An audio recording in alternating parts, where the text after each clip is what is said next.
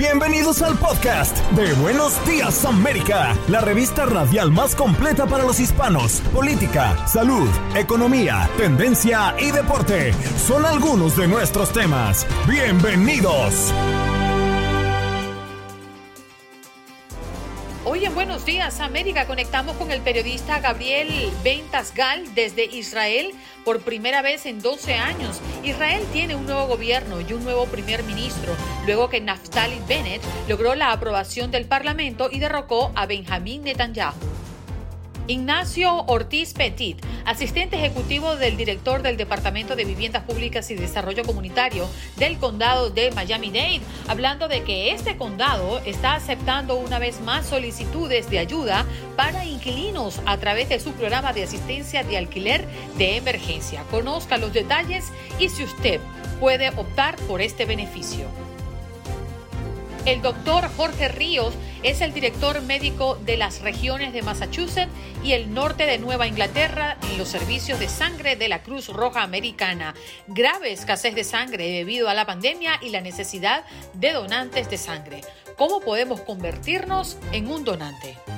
Guillermo Bello, doctor ortopedista, ¿qué tan rápido podemos perder el rendimiento cuando paramos de hacer ejercicio y cómo retomarlo sin lastimar nuestro cuerpo? Raúl Painberg, como todas las semanas, nos trae su editorial. Mientras que Elaine King, economista, nos habla de cómo formar a un niño empresario. Bien, de inmediato, vámonos con eh, un enlace para nuestro próximo tema. Tiene que ver con que por primera vez en 12 años Israel tiene un nuevo gobierno y un nuevo primer ministro luego que Naftali Bennett logró la aprobación del Parlamento y derrocó a Benjamín, a Benjamín Netanyahu. Ya tenemos al periodista Gabriel Ventasgal desde Israel. ¿Cómo está, Gabriel? Gracias por estar con nosotros. Eh, lamentablemente no van a ver a Ben Affleck y a Jennifer López besándose como Netanyahu y Naftali Bennett, el nuevo primer ministro. Eh, eh, ¿Eso, ¿Eso duele o no duele? Eh, es, lo que hay. Es, lo, que, hay. Bueno, Gabriel, para que nos expliques un poco esta transición y por qué se da este cambio radical en 12 años. A decir verdad, eh, Netanyahu podría haber seguido más tiempo, pero en los últimos años logró hacer algo que perjudica su posición política dentro de Israel, y es que faltó a la verdad demasiadas veces, más de lo que se aconseja. O sea, prometió, por ejemplo, un gobierno de unidad nacional con rotación entre él y el ministro de Defensa para lograr superar la pandemia y en el momento de la verdad no facilitó la rotación, disolvió su gobierno de unidad nacional y volvió a llamar elecciones. O sea que sus socios potenciales se cansaron de él. Pero ten en cuenta lo siguiente, la gran mayoría de partidos hoy del Parlamento israelí, alrededor de 85 diputados sobre 120, son partidos claramente de derecha. Y Naftali Bennett, el actual primer ministro, también es incluso más de derecha en relación a Netanyahu con respecto a, por ejemplo, proceso de paz con los palestinos. Ahora, eh, ¿Qué, se viene? Porque dicen que esto va a continuar eh, tomando en cuenta que Netanyahu sigue siendo el líder del partido y será líder de la oposición. ¿Qué cambios profundos podría venir para Israel? Pocos cambios profundos, porque es un gobierno de inmovilidad política. Fíjate, tiene dentro de ese gobierno, tiene tres partidos políticos de derecha, algunos de muy derecha otros dos partidos políticos de centro, otros dos partidos políticos de izquierda, uno de ellos de muy izquierda. Y luego tienes partidos políticos árabes. Ahora, en cualquier crisis, imagínate un nuevo enfrentamiento con la franja de Gaza, eh, bueno, esta coalición se puede disolver rápidamente. Y la función de la oposición es provocar esos tropiezos. Imagínate que mañana Netanyahu, líder de un partido que tiene 30 diputados, que es el partido más grande del Parlamento, que es el partido Likud, propone, por ejemplo, una ley que diga que hay que legalizar todos los asentamientos y las construcciones ilegales de los árabes dentro de Israel. Naftali Bennett y los partidos de derecha se van a oponer, los partidos árabes van a estar de acuerdo. Eso ya provocó una crisis. Entonces, la sugerencia mía es, todo momento que estos partidos de la oposición sientan que Netanyahu puede volver, puede ser que dejen de lado lo que los divide por temor al regreso de Netanyahu. Y Netanyahu va a intentar, desde su posición, intentar volver rápidamente al poder. No es seguro que lo logre a corto plazo. Y es que justamente creo que es la, la pregunta que internacionalmente se hacen, ¿no? La violencia eh, más reciente entre Israel y los palestinos terminará cuando ambas partes puedan cantar victoria. ¿Qué, pasará después de, de, esto que acaba de contemplarse por primera vez en 12 años, Gabriel? No creo que eh, cese, porque ten en cuenta que una de las partes, o sea, jamás, considera que ningún Estado judío puede existir en tierra santa islámica, no importa qué fronteras. Y derrotar a Hamas es problemático porque Hamas no es una organización, Hamas es una idea, una idea de el intento de implementar un califato islámico en tierra santa islámica. Por tanto, eh, derrocado un poder político determinado no significa que la idea desaparezca. Por eso es tan difícil derrotar, por ejemplo, el Estado Islámico y Al-Qaeda, porque es mucho más que eso. Entonces, no creo que haya eh, paz con respecto a estas fuerzas, pero sí podemos conseguir una utna, una tregua que dure más tiempo el silencio entre una batalla y la otra. ¿El pueblo de Gaza, Gabriel, es víctima de Hamas? Sin duda, sin duda. Eh, pero es muy difícil imponerles a los ciudadanos de Gaza la responsabilidad. Porque imagínate que tú eh, posteas algo en contra de Hamas dentro de la franja de Gaza y vienen unos armados de Hamas y te disparan las piernas. O si tú eres una persona cristiana y te atreves a hablar a favor de Jesús en el medio de la franja de Gaza, va a venir Hamas y le va a disparar a tus monaguillos como ya he hecho. De hecho, había 4.000 cristianos en la franja de Gaza y hoy viven solamente 1.000. Lamentablemente, para poder entender esto uno tiene que especializarse en radicalismo islámico, que es lo que gobierna la franja de Gaza y otras zonas también del Medio Oriente. Pero puedes ver también cómo son víctimas en un montón de cosas. Imagínate que yo disparo desde un edificio donde hay población civil. Lo estoy exponiendo a la población civil adrede a que sirvan como escudos, uh, escudos humanos para mis objetivos. Y eso es algo que fuera de ser ilegal, es evidentemente inmoral. Sí, definitivamente. Gabriel, muchas gracias por venirnos a, poner al tanto de lo que está ocurriendo a propósito de este cambio. Un abrazo para ti y que tengas excelente día. Igualmente, un abrazo grande. Un abrazo. Eh, conversamos con el periodista Gabriel Ventasgal desde Israel por primera en Buenos Días América, tu opinión importa. Llámanos, llámanos, llámanos. Teléfono en cabina 1833-867-2346. Llámanos 1833-867-2346. Llámanos.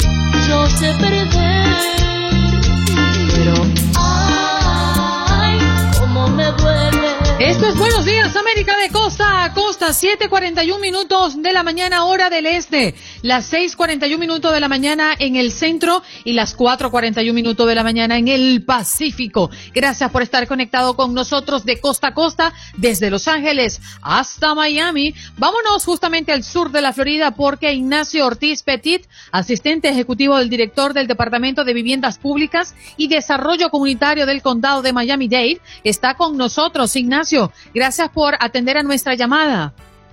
Muy buenos días desde aquí de Miami, donde está un poco nublado, pero tomándome un café, disfrutando de la música esa y también con muchas ganas de contarles sobre este programa que tenemos para ayudar a los inquilinos. Sí, definitivamente no, nos llama la atención y queremos conocer cómo nuestra comunidad puede eh, beneficiarse de este programa de asistencia de alquiler de emergencia, Ignacio. Eh, sí, mire, eh, si usted es una persona que ha sido afectada por el por la pandemia, ¿verdad? Por el COVID y no tiene cómo pagar su alquiler y tiene alquiler atrasado o tiene cualquier problema con el alquiler, nosotros aquí en el condado de Miami-Dade con, con mucho gusto le podemos ayudar eh, a pagar hasta 12 meses eh, eh, de alquiler atrasado y es, muy fácil, ¿no? todo lo que tiene que hacer es, llenar una solicitud y si califica para el programa, pues entonces de nuevo hasta 12 meses de alquiler por atraso se le puede ayudar. ¿Y cuáles son esos requisitos que debe cumplir la persona o la familia para poder aprovechar este beneficio? Sí, muy, importante. Eh, si es una persona sola, eh, tiene que ganar eh, menos de 50.650 dólares en ingresos anuales. si es una pareja, son 57.850. si es una familia de cuatro como la mía, 72.300 dólares. de todos modos, siempre es bueno llamar eh, a ver si uno califica. Eh, les voy a dar un número aquí eh, dentro de un segundo para que puedan llamar y cualquier pregunta que tengan sobre el programa, llaman aquí y, y, lo, y lo ayudan, ¿no? el teléfono es 305 723 1815. De nuevo, 305 723 1815. 1815. Aquí lo estoy notando por si alguna otra persona llama y quiere más adelante tener eh, el número de teléfono. Ignacio, pero las personas que están retrasadas con sus alquileres y pretenden tomar este programa de asistencia, ¿tiene o tiene un rango de precio máximo el alquiler, por ejemplo, de la vivienda? Eh, eh, bueno, se, se supone que si uno gana menos de estos ingresos, eh, no se esté gastando 10 mil dólares en una renta, ¿me entiende? Eh, tiene que ser una cosa eh, que sea razonable. pero, de nuevo, al llamar al, al, al, número este, y también voy a dar un email, que ustedes pueden también mandar un email, se le, se le responden las preguntas. De nuevo, tiene que ser una renta razonable, ellos se lo dirán, pero creo que la... la lo que hemos dado en averaje, por lo menos por familia, han sido eh, 7.500 eh, dólares en ayuda por familia.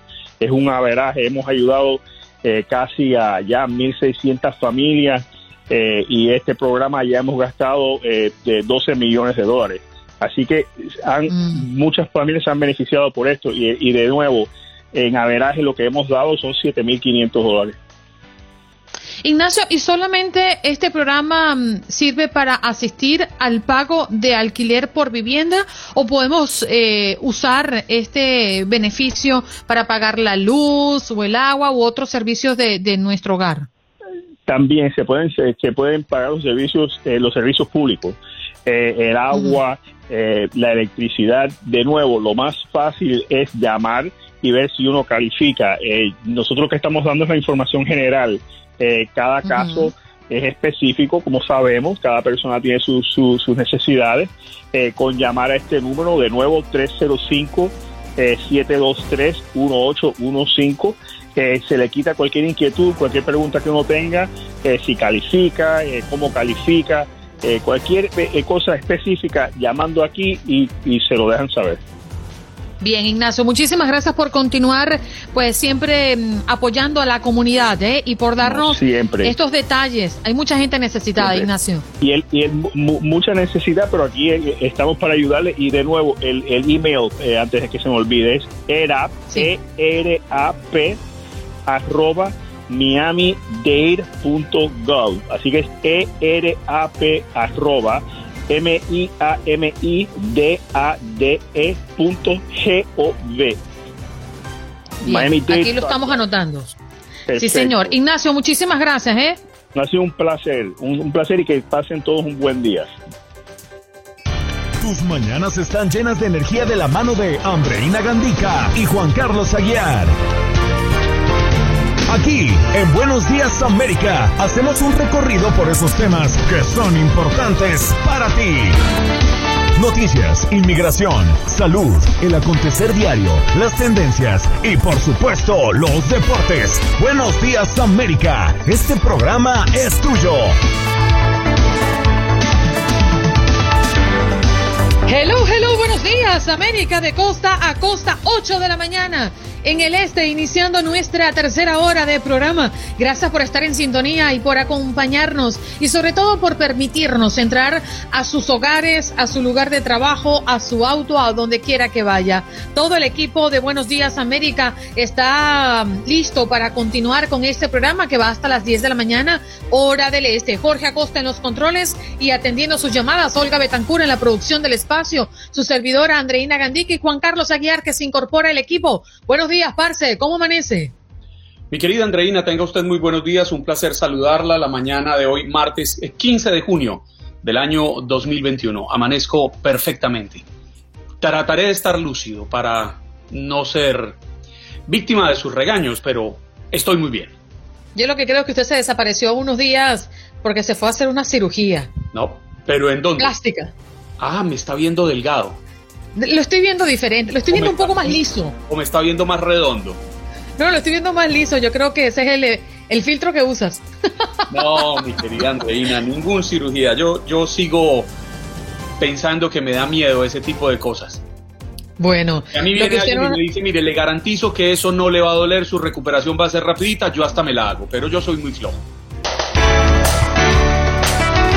Y a propósito de que ayer, 14 de junio, se celebró el Día Mundial de Donantes de Sangre, hoy tenemos esta pregunta sobre la mesa. Según cifras ofrecidas por la Cruz Roja, solo el 3% de las personas en Estados Unidos donan sangre y solo un tercio de la población nunca pensó que existe la posibilidad de que no haya sangre disponible cuando la necesite. ¿Usted es donante? Es la pregunta que hoy le hacemos a nuestra audiencia. Si no lo es, ¿por qué no se ha atrevido o no lo ha contemplado nunca. Llámenos al 1-833-867-2346. ¿Cuál es su caso, señor Juan Carlos?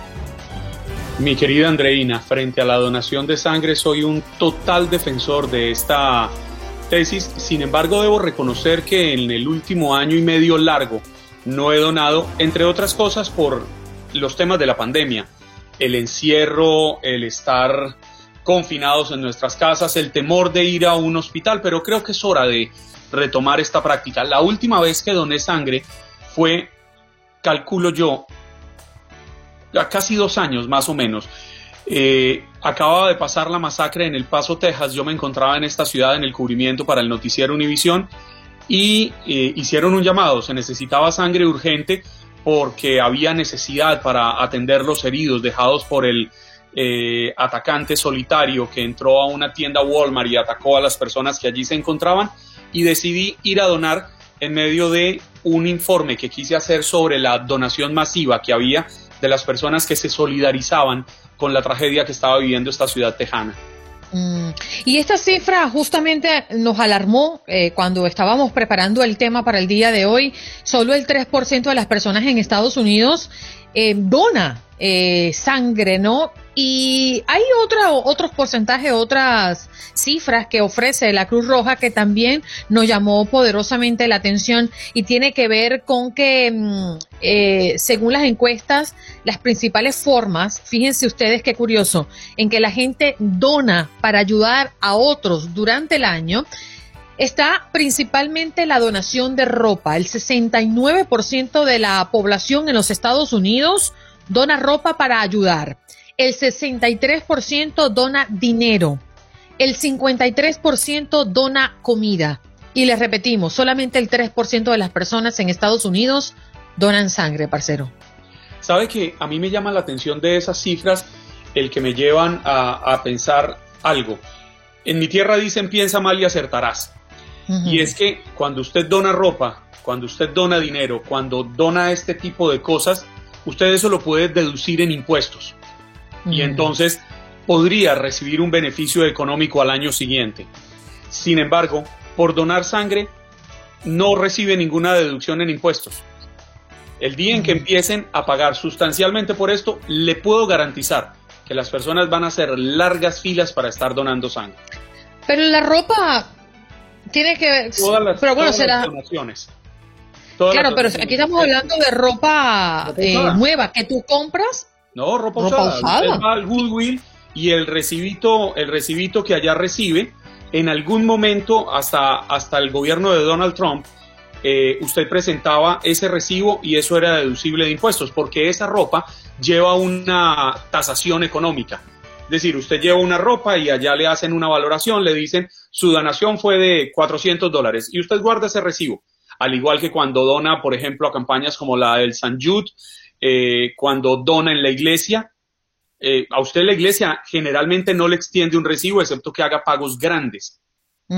Pero usted en- al contador le dice, yo doné en la iglesia mil dólares a lo largo de todo el año. Y el contador coloca allí mil dólares donación a iglesia y eso es deducible de impuestos. La ropa. Oye, pero, pero yo todos los meses llevo a Goodwill y jamás pido recibo. La Jamás. mayoría de las personas no hace eso. Pues sabe que, y eso es algo en lo que yo no he sido disciplinado, en, en llevar Mm. ropa que se le queda a mis hijos por tamaño, que están, están en muy, muy buen estado y la tengo guardada en el garaje y se me olvida, pero tengo que hacerlo. Pero importantísimo, importantísimo el tema de donar sangre. Ustedes no se alcanzan a imaginar la cantidad de vidas que se pueden salvar producto de la donación de sangre. Incluso estaba leyendo a propósito de esto cómo han tratado de crear un mito de estos callejeros, un mito urbano de que las personas que eh, se han, sido, han sido vacunadas contra el COVID-19 no pueden donar sangre. Y es todo lo contrario. Se han realizado varios estudios, varias investigaciones para desmentir esta situación y podemos asegurar que las personas que han sido vacunadas contra el COVID-19 sí pueden donar sangre. Mm, Conversemos con el doctor Jorge Ríos, que es el director médico de las regiones de Massachusetts y el norte de Nueva Inglaterra de los servicios de sangre de la Cruz Roja Americana, para que nos hable qué tan grave es la escasez de sangre en este país. Muy buenos días, doctor. Gracias por estar con nosotros. Hola, buenos días, doctor. ¿Se encuentra en la línea? Sí, me encuentro en la línea, sí. Adelante. Queríamos conocer, doctor, y muchísimas gracias por acompañarnos esta mañana. ¿Qué tan grave es la escasez de sangre en este país? Sucede que la demanda de sangre ha aumentado en 10% y los donantes de sangre no se, no se presentan para donar sangre, así que estamos en un dilema, sobre todo al principio del verano, de no tener suficiente sangre para todo el mundo, excepto, eh, especialmente sangre tipo O, que es el, el tipo de sangre universal. Mm. En el caso, doctor, que no se tenga, como ya nos habla de la escasez de sangre en este país, ¿cuáles son esas am, acciones que toma la Cruz Roja u otros entes para conseguir sangre eh, y así atender a los necesitados? Bueno, le estamos pidiendo al pueblo que done sangre. Si la situación se pone muy difícil, no todos los pacientes que necesiten sangre la van a recibir en ese momento. Así que es importante que todo el mundo considere pasar por la Cruz Roja, darnos una hora y media pinta de sangre para salvar tres vidas.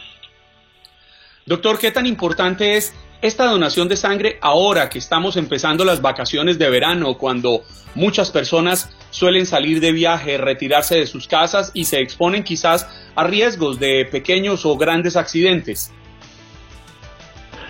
Pues muchas personas no consideran donar sangre, el clima se, se pone bueno, la gente está vacunada y quiere hacer actividades fuera de sus casas. Y si no tenemos la sangre lista para los pacientes de accidentes, de trauma, trauma, se va a ser difícil darle el cuidado que necesitan a los pacientes en los hospitales. Así que es importante que las personas consideren donar sangre, sobre todo en este verano y todos los días del año también. Doctor, he conocido personas que son recurrentes, es decir, que tienen un cronograma durante el año para donar. Eh, ¿Qué, qué tan seguido puede una persona donar sangre? Se puede donar sangre completa cada 56 días, cada 8 semanas. Y se pueden donar plaquetas este, cada dos semanas más o menos. Doctor, hace un momento hablábamos con Andreina, mi compañera, sobre por qué la gente tiende a donar otro tipo de cosas, bienes materiales, incluso donan hasta carros usados, pero no donamos sangre. Y yo le explicaba que pensaba que podría tener que ver con la deducción de impuestos.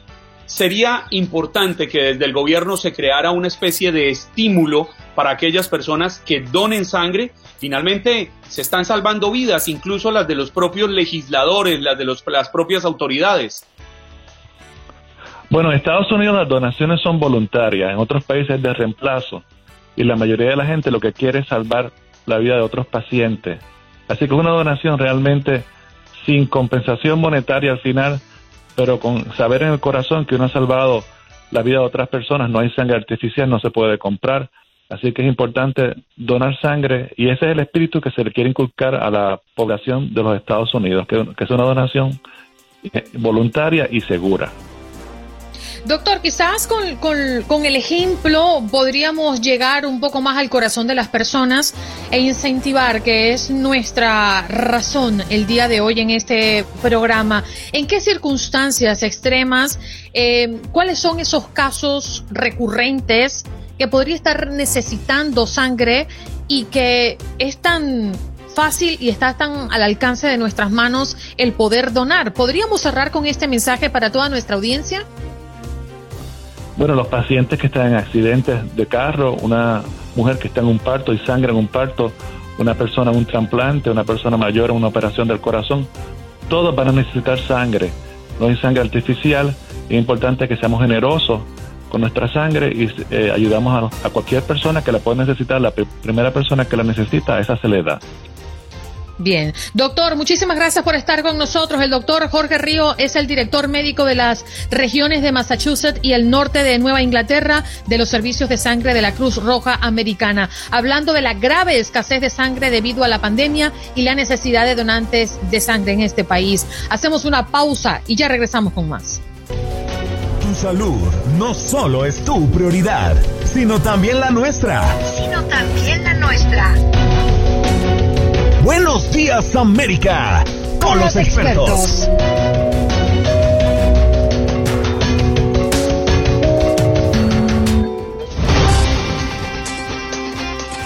Esto es Buenos Días América de costa a costa. Sí, señor, usted puede llamar y hablar con nosotros, exponernos su punto de vista con referencia a nuestro tema del día o si tiene en mente otro tema que quiera aportar o debatir con nosotros, pues hágalo. Este programa es suyo, llamando al 1833-867-2346, según cifras ofrecidas por la Cruz Roja. Solo el 3% de las personas en Estados Unidos donan sangre y solo un tercio de la población nunca pensó que existe la posibilidad de que no haya sangre disponible cuando la necesite. ¿Usted es donante? Si no lo es, ¿por qué no se ha atrevido o no lo ha contemplado nunca? Nos encantaría saber qué opina usted ¿Y qué cree usted de la donación? 1-833-867-2346 es nuestro número en cabina. Estamos a la espera de nuestro próximo invitado, Guillermo Bello, doctor ortopedista, para hablar de qué tan rápido podemos perder el rendimiento cuando paramos de hacer ejercicio y cómo retomarlo sin lastimar nuestro cuerpecito, nuestro body. Señor Juan Carlos, ¿usted se ha lesionado retomando el ejercicio o todavía no ha llegado el ejercicio? No, el ejercicio ya llegó y no, señora, no me he lesionado. Usted es bastante cauteloso. Pero, pero, bueno, no mentiras, que yo sí cuando juego racquetball es un, es un ejercicio de alto impacto, pero tampoco, eso, eso el, el estrellarse contra las paredes se lo dejo a los jóvenes. Yo juego con un amigo, un, amigo muy querido de más o menos mi edad y tenemos mucho cuidado. Y le tiene piedad, por lo que veo. Pues no me tiene mucha piedad porque siempre me gana. Ok. Bueno, vámonos ahora sí con el doctor eh, Guillermo Bello, que ya está conectado con nosotros a través de el streaming. Gracias, doctor Bello, por estar con nosotros. Gracias a ustedes por invitarme. Bueno, es que esto se nos presenta a nosotros justamente y mucho más que antes cuando estamos en la pandemia. Bueno, todo el mundo a la casa, hay que trabajar, hay que producir desde el hogar y aquí estamos sentados por horas y horas y horas. Y resulta que nos movemos a la nevera a buscar algo para retornar o a la cafetera por un cafecito y volver. Y no nos damos cuenta en medio de todo esto que nos abruma que no le estamos dando movimiento al cuerpo, doctor. Eh, ¿Qué podemos hacer y cómo podríamos hacerlo para retornar a la actividad física? Mira, lo más importante es conseguir algo que te guste, porque siempre le digo a mis pacientes que la disciplina solo te llega hasta cierto punto. Entonces, conseguir algo que te guste y te motive es lo primero y lo principal. Lo segundo es eh, conseguir alguien que te ayude, alguien que también esté en lo mismo que tú, porque eso siempre te va a motivar. A veces cuando yo tengo flojera de pararme en la mañana, me acosté tarde y tengo que hacer ejercicio, me paro porque quedé con alguien. En verdad es por respeto a la otra persona, no es porque yo quería, porque pasé mala noche, lo que sea, pero quedaste con alguien. Este, o la otra opción es te metes en un programa, te metes con un entrenador, con un coach, este, y sabes que si no llegas te costó dinero, así que ah, duele más, entonces uno se para y aparece. Sabe, doctor Bello, que me llama la atención lo que usted plantea porque pienso que hoy en día la sociedad, pero especialmente las grandes empresas han tomado mucha conciencia de la importancia de la salud de sus empleados y han creado los espacios ideales, no solo los espacios físicos, sino los espacios de tiempo para que los empleados nos ejercitemos, tengamos algo de actividad. Esos pequeños intervalos cuando estamos trabajando, ¿qué tan importantes son? Y me imagino que no solo para la salud física. Mira, tocaste algo muy importante que es crear el espacio de tiempo, no nada más el espacio del gimnasio, porque no todas las empresas tenemos la capacidad de crearle al empleado dónde hacer ejercicio. Pero el espacio, si somos todos, tenemos cómo hacerlo. Y eso es súper importante y es tenerlo en el calendario, porque si no está en el calendario, no pasa. Es increíble, pero yo te prometo que si tú anotas en tu calendario a qué hora vas a entrenar cada día o hacer tu ejercicio, lo que sea que vas a hacer, lo, vas a cumplir muchísimo más que si simplemente dices voy a entrenar todas las mañanas. Porque primero cuando plasmas algo en papel o en escrito, porque hoy en día nadie tiene un calendario escrito eh, en papel, pero cuando lo plasmas está ahí. Y eso es importantísimo y tiene un efecto en nosotros mismos, en nuestro cerebro, en cómo nosotros procesamos lo que hicimos. Este, y eso te va a llevar a que puedas cumplir un mayor porcentaje de lo que te propusiste. Doctor, yo siempre he pensado que el cuerpo es sumamente ingrato, porque uno está en forma, uno hace ejercicio y uno se mantiene bien, pero apenas pasa un mes y te vuelves pues una bola rodante. O sea, una cosa impresionante. El cuerpo no recordó que tuviste dos años dándole duro al gimnasio. No, un mes suficiente para que se te vuelva nada. Sí, desafortunadamente. Pero, me gustó fue lo del cuerpo es ingrato. No es más bien que usted es olvidadiza y deja de hacer ejercicio y come de más. no eh, me eh, metas en agua profunda. Un poquito las dos, porque en verdad tiene razón ella también. La ciencia dice que toma la mitad del tiempo de lo que te tomó crearlo. So, si hiciste ejercicio seis meses, en tres lo perdiste. ¿Qué, qué, planea hacer al respecto, Andreina? Pero usted, yo no entiendo la queja de Andreina porque, entre otras cosas, últimamente, de unas semanas para acá, doctor Bello está tan disciplinada que en las reuniones editoriales de este programa ella entra a la reunión cuando está haciendo ejercicio. O sea, lo que usted decía al comienzo, lo importante es crear la disciplina, empezar a hacerlo. Ahora, la pregunta es, ¿cómo combatir la pereza? Porque le, reconozco, a mí me da pereza. Una de las cosas muy importantes para comenzar es empezar con una rutina o una meta de verdad que sea lógica, o sea, que sea verdadera. Si tú decides que hoy quieres empezar a correr, porque correr te ayuda a perder peso, te gustó, lo que sea, no puedes agarrar y decir el primer día voy a salir a correr una hora sin parar, sino simplemente ir haciendo mordiscos pequeños, que donde siempre ganes, donde siempre lo logres. O sea, yo estoy retomando ahorita el triatlón y me está pasando todavía. Cuando me propongo un entrenamiento demasiado largo, demasiado fuerte, lo completo, pero el del día siguiente me cuesta horrible hacerlo. Pero el primer mes, que era un entrenamiento simplemente como de bienvenida de regreso, este, los entrenamientos eran más suaves, el coach era un poquito más, este, más bueno conmigo y de verdad que me sentía bien y completaba todos los entrenamientos y me motivaba muchísimo más porque veía que yo lograba este, conseguir lo que me estaban pidiendo. Entonces eso es muy importante. O sea, vas a empezar a correr, empieza con una corrida de 20 minutos, no empieces con el maratón. ¿Cuáles serían los, los ejercicios más completos para quienes quieren tener una rutina de estas que nos ayude a conservarnos y alargar la vida, que al final creo que es lo que todos buscamos más allá de perder peso. Lo más importante es una combinación. Tienes que hacer un poquito de ejercicio de fuerza, porque la musculatura necesita la fuerza. Este, cuando el músculo tiene, cuando tienes más masa muscular, quemas más grasa.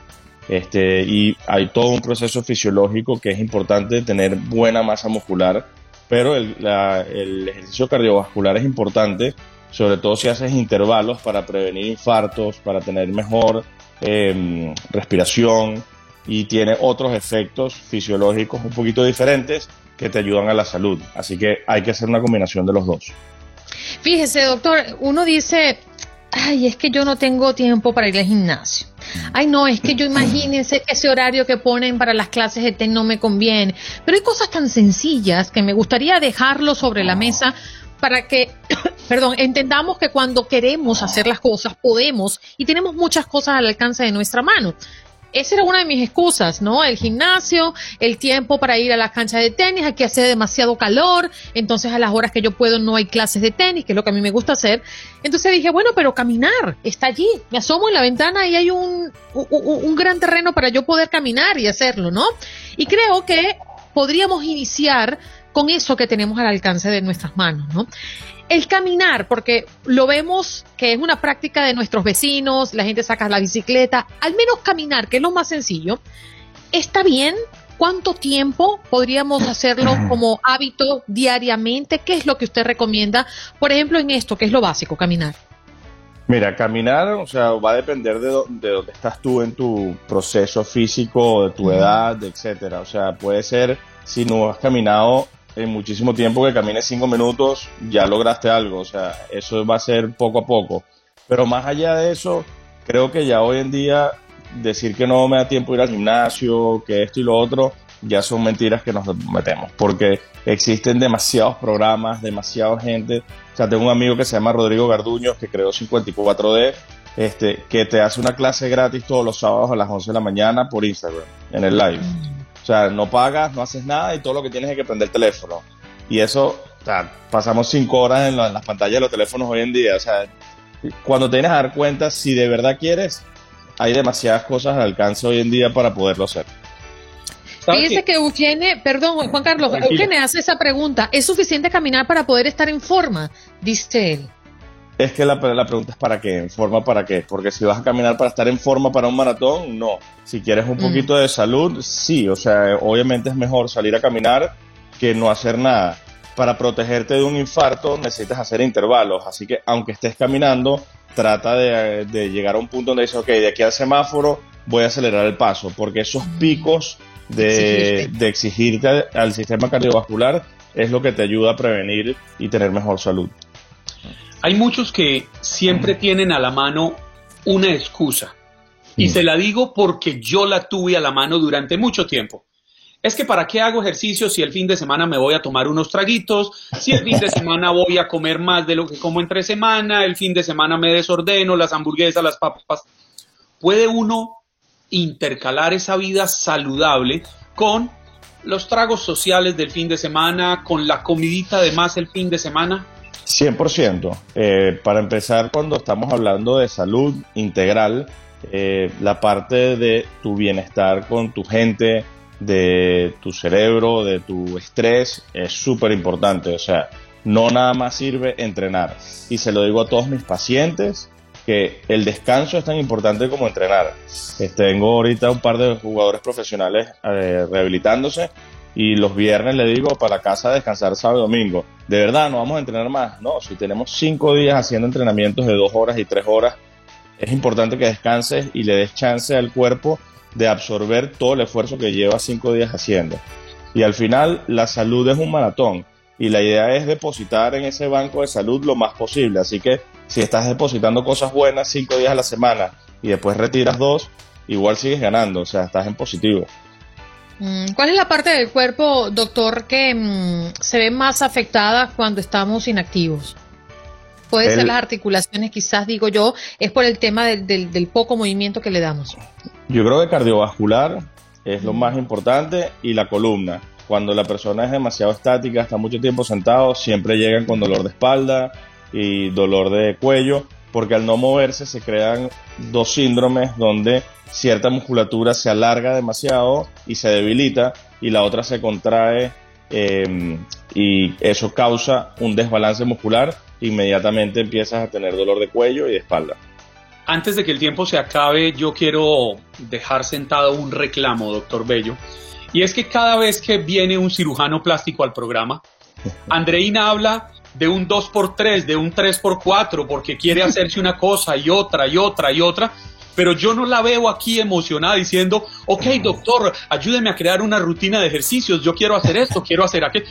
Doctor, somos todos los seres humanos así, creería yo. No queremos, queremos el camino fácil y hacer ejercicio. Gracias, Juan Carlos, qué bonito. De verdad, hoy, hoy muy, muy, muy, elegantemente me tiraste al barranco así. Por eso, por eso dije que todos. Pero doctor, ¿usted está viendo esto? Queremos el camino fácil.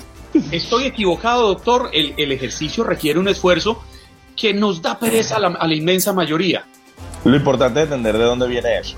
Nosotros por naturaleza porque es el modo en que estamos hechos y nuestro cerebro está formado así desde que de toda la evolución del ser humano es eh, cuidar nuestra energía y usar lo mínimo posible para lo que tenemos que hacer en el día a día. Entonces siempre estamos pensando cómo conservar energía, pero hoy en día conservar energía no es nada necesario. O sea, Doctor, no 15 segundos nos tenemos que marchar. ¿Dónde podemos conseguirlo? En Dr. Be Healthy por Instagram y número de teléfono 305-699-3723.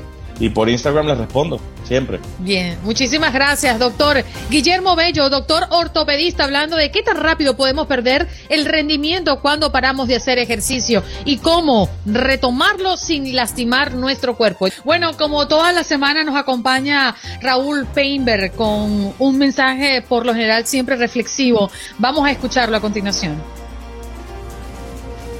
Muy buenos días, Andrina y Juan Carlos. Muchos saludos para todos desde Houston en esta muy cálida mañana. Fíjense que ayer la Oficina Federal de Investigaciones, el FBI, alertó a los legisladores de que el grupo extremista Quanon ha intensificado sus redes a través del Internet buscando a más soldados digitales con la intención de dejar el terreno virtual y realizar más acciones violentas en el mundo real. Como se recordará, fueron eh, los miembros de esta organización los responsables de la violenta erupción en el Capitolio el pasado 6 de enero, precisamente cuando la retórica presidencial de Donald Trump los habría incitado, de acuerdo a los especialistas, a cometer este asalto que cobró la vida de varias personas lamentablemente. Este cambio de estrategia, afirma el FBI, está impulsado por la creencia entre los más recalcitrantes seguidores de estas teorías de la conspiración de que ya no pueden confiar en el plan establecido por su misterioso abanderado conocido simplemente como Q. Pero este rompimiento con su liderazgo no ha disminuido el interés de sus miembros por seguir adelante con el movimiento y existe la creencia de que sus seguidores deben tener más control de la dirección que antes. O sea, desde mi punto de vista, una insurrección o no, así podríamos llamarla, y que podría desatar hechos violentos contra figuras identificadas por ellos como satánicas. Entiéndase demócratas, periodistas, líderes de opinión, considerados contrarios al movimiento de extrema derecha y supremacía que ellos enarbolan. Como lo dije, se trata de un movimiento de extrema derecha, formado por creyentes de temas insubstanciales y con la idea central, literal, de que Satanás se ha apoderado de los demócratas elitistas, de políticos, de periodistas, de actores, de grandes productores de cine en Hollywood que afirman controlan al gobierno. En su origen afirman que existe una batalla entre Dios y Satanás, en donde el republicano Donald Trump está aliado con el primero, o sea, con Dios, y sus contrincantes con el demonio. Así de claro. Los seguidores de Quanon esperan dos grandes eventos, la tormenta y lo que llaman como el gran despertar.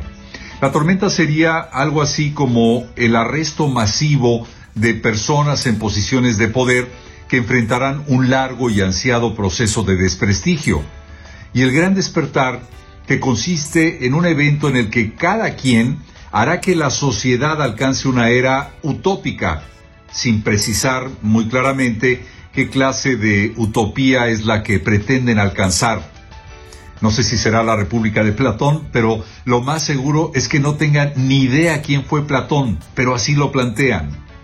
Y es que tocado el punto, una de las figuras más visibles de Quanon es Jake Angeli, el hombre de sombrero con cuernos y cara pintarrajeada que formó parte de las huestes que irrumpieron en el Capitolio. Esto nada más para empezar a entender. Estos antecedentes, pienso, son importantes de comprender porque, por increíble que parezca, este tipo de pensamiento sucede en nuestros días, en los días del avance tecnológico, del desarrollo científico, del triunfo, aunque no total, sobre una pandemia, pero que se combina con estos componentes y pensamientos sociales que parecen más bien de la etapa medieval. Como lo dijimos en momentos en que se cumplían los primeros 100 días del gobierno de, Biden, luego de la pandemia la prioridad es curar las heridas, disminuir la división que dejó la intensa lucha política la que surgió con intensidad después de años de retórica incendiaria y que deja como legado el surgimiento o fortalecimiento de este tipo de movimientos fuera de tiempo, retrógrados, que solamente muestran el nivel cultural de una parte de esta sociedad norteamericana. Al menos así lo pienso. Andreina y Juan Carlos, este es mi comentario esta mañana. Les mando un fuerte abrazo y nos veremos, por supuesto, la próxima semana. Regreso con ustedes para hablar de cómo formar a un niño empresario. Elaine King está nuevamente en Buenos Días América. Economista, ¿cómo estás, Elaine? Qué placer tenerte. Buenos días, Andreina. Este, muy bien. Yo creo que, que Ronaldo puede sacar una cambucha, porque de hecho es una, no es una gaseosa, pero es como, yo tomo eso, es buenísimo para tu tu estómago, buenísimo para tu salud. Tú sabes que yo lo tomé una vez, pero la abrí y me la tomé como si fuese una Coca-Cola y resulta que no se puede tomar así. pero ¿qué, es una cambucha? es una bebida que, que, es especial porque tiene, eh, no sé cómo explicarlo, es la cosa más complicada que he visto. Tiene prebióticos, te, regula eh, la salud, eh, o sea, es, es buenísima, buenísima, buenísima, te la recomiendo. Yo la tomo. Bueno, eh, eh, hoy, el tema que nos ocupa, que se nos va el tiempo, hablar de estos niños, cómo formarlos empresarios, qué cosa tan rara, porque uno le dice a los niños, no me hables de dinero, ¿eh? No hables de cuánto te costó el Nintendo, que eso es muy feo. Está diciéndole a la gente cuánto que mamá y papá cobran, esas cosas son muy feas, hijo, pero aparte debemos educarlos con el tema del dinero. ¿Cómo hacerlo, Elaine? Sí, mira, la mejor forma de poder enseñar a un niño para que sea emprendedor, em, empresario, es enseñarle el valor del dinero. ¿Y cómo le enseñas el valor del dinero? Que se lo gane. ¿Y cómo le enseñas que se lo gane si es un niño chiquito? Bueno, cuando le das una propina o le das una mesada o cuando en lugar de estarle comprando un helado o estarle comprando un Nintendo, como dices tú, es darle, por ejemplo, 100 dólares y decirle, de esos 100 dólares, 25 los vas a gastar, 25 los vas a ahorrar, 25 los vas a crecer en una empresa y 25 los puedes compartir. Esos 25 que va a hacer con la empresa, vamos a, enseñarte cómo ser empresario. ¿Y cómo ser empresario? ¿Tienes algo que quisieras arreglar? O sea, si tú quisieras arreglar el mundo, ¿qué es lo que te hace incómodo? ¿Cómo podrías mejorarlo? Así como salió Uber, como salió Airbnb. Yo, yo a veces hago voluntariado en los colegios por mi casa y a veces me dicen, mira, que las mochilas están muy pesadas o hay cosas en el colegio. Entonces, cosas así que te incomoden, esas pueden ser buenos negocios. Y acordémonos que Mark Zuckerberg, Elon Musk, Elon Musk eh, y Jeff Bezos, ellos aprendieron a codificar. Entonces, otro, otro tip para algunos de ustedes que estén escuchando es enséñenle a sus hijos tecnología. La tecnología es básica para que un niño no solamente sea empresario, sino que sea exitoso en, en su mundo cuando ya crezca. Imagínate, vamos a crecer alrededor de robots. ¿Sabe, Elaine, que yo me termino preguntando si todos los seres humanos tenemos las mismas capacidades, porque yo no lo creo. Uno puede enseñar al hijo desde pequeño a que ahorre, a que cuide el dinero, a que al costo que tiene conseguir ese dinero, porque entre otras cosas pienso que no nos lo enseñaron a nosotros de chicos. Somos una generación a la que no le enseñaron a ahorrar y es importante. Sin embargo, sí pienso que no todos tienen las mismas capacidades de crear una empresa, de ser emprendedores. Hay quienes nacieron para dedicarse a las artes, otros nacieron para dedicarse a las ciencias. ¿Cómo descubrir ese talento financiero que puede tener una persona desde niño? Claro, excelentes eh, ejemplos. En el ejemplo del arte, de lo creativo, de la música, uno va a necesitar hacer dinero para poder salir adelante. Entonces, ¿cómo transformar esa pasión que ese niño tiene de pintar o de dibujar y que pueda comprarse su casita y que pueda comprarse su carro? Hubo un ejemplo de una niña que vio que, los pajaritos estaban muriendo cuando hubo un oil spill, cuando salieron la gasolina y el petróleo por el mar. Ella empezó a pintar y empezó a vender sus, sus dibujitos de los pajaritos sanos ya no estaban sanos en ese momento, y con ese dinero que ella recaudó, pudo este, ayudar al, a la, a la a, bueno, ayudar a, los animalitos enfermos. Entonces traduce eso cuando ellos son más grandes. Ellos pueden eh, ganarse la canasta familiar, digamos, con su pasión. Entonces, desde chiquitos enseñarles ejemplos. Yo hago muchos talleres para niños desde los cinco años, siete, nueve años, y de lo que a ellos les gusta. Si les gusta el fútbol, pues, a ver, ¿cómo puedes mejorar la pelota? ¿O cómo puedes hacer un negocio con el fútbol? ¿Cómo puedes estar en ese ambiente que te gusta? O si les gusta, eh, no sé, como dices tú, pintar o un deporte en especial, eh, es cómo le puedes dar las facilidades de chiquitos. Y lo mejor, y el paso número uno, es enseñar la educación financiera. Y educación financiera es que se lo gane y que tenga una estrategia cada vez que reciba un regalo de Navidad o un regalo de su abuela o algo así que, tenga ya estructurado o este, una planificación financiera. Por ejemplo, nos queda un minutito, pero me quedó una duda, Elaine, en ese porcentaje dedicado a invertir, ¿cómo es que se hace, por ejemplo? Pues, con cualquier cosa que tengas. Por ejemplo, si tienes un niño de cuatro años, le das cuatro dólares y le, y le puedes hacer cuatro pomitos. O sea, sí, ¿no? Cuatro pomitos. Un pomito le pones usar. ¿Usar para qué? Para chocolates, para helados, para todo lo que tú quieras, porque los niños comen golosinas mayormente o fruta. El otro pomito, que sea un dólar también o una cuarta parte, que sea para guardar. Para guardar, por ejemplo, para una bicicleta, para algo en un futuro, un Nintendo o algo que le pueda servir. El tercero es para crecer, que es para algo que sea eh, como, por ejemplo, vender limonada o vender algo este, en el colegio, mm, generar algo por internet, porque los niños ahora pueden generar. Y el otro, y el otro pomito, que es un dólar, es para compartir, compartir con los animalitos que están abandonados. Con por una buena causa. Exactamente. Entonces, tú le mm. enseñas a un niño desde los cuatro años eso, tú te imaginas lo que pueda llegar a crecer cuando tenga 18 años. Claro. Elaine, qué interesante este tema, ¿no? Eh, la verdad es que, y sé que tienes un libro con un tema relacionado a cómo formar un niño empresario. ¿Dónde podemos conseguirte, Elaine? Ah, en, bueno, el libro está en Amazon o busca libros, este, que se llama Saltarín y las cuatro palabras claves para una familia unida. Este, y en, en Instagram, arroba Elaine King FP. Perfecto. Muchísimas gracias, Elaine King, economista. Ya regresamos. Gracias por acompañarnos en nuestro podcast. Buenos días América. Y recuerda que también puedes seguirnos en nuestras redes sociales. Buenos días AM en Facebook y en Instagram. Arroba Buenos días América. AM. Nos escuchamos en la próxima.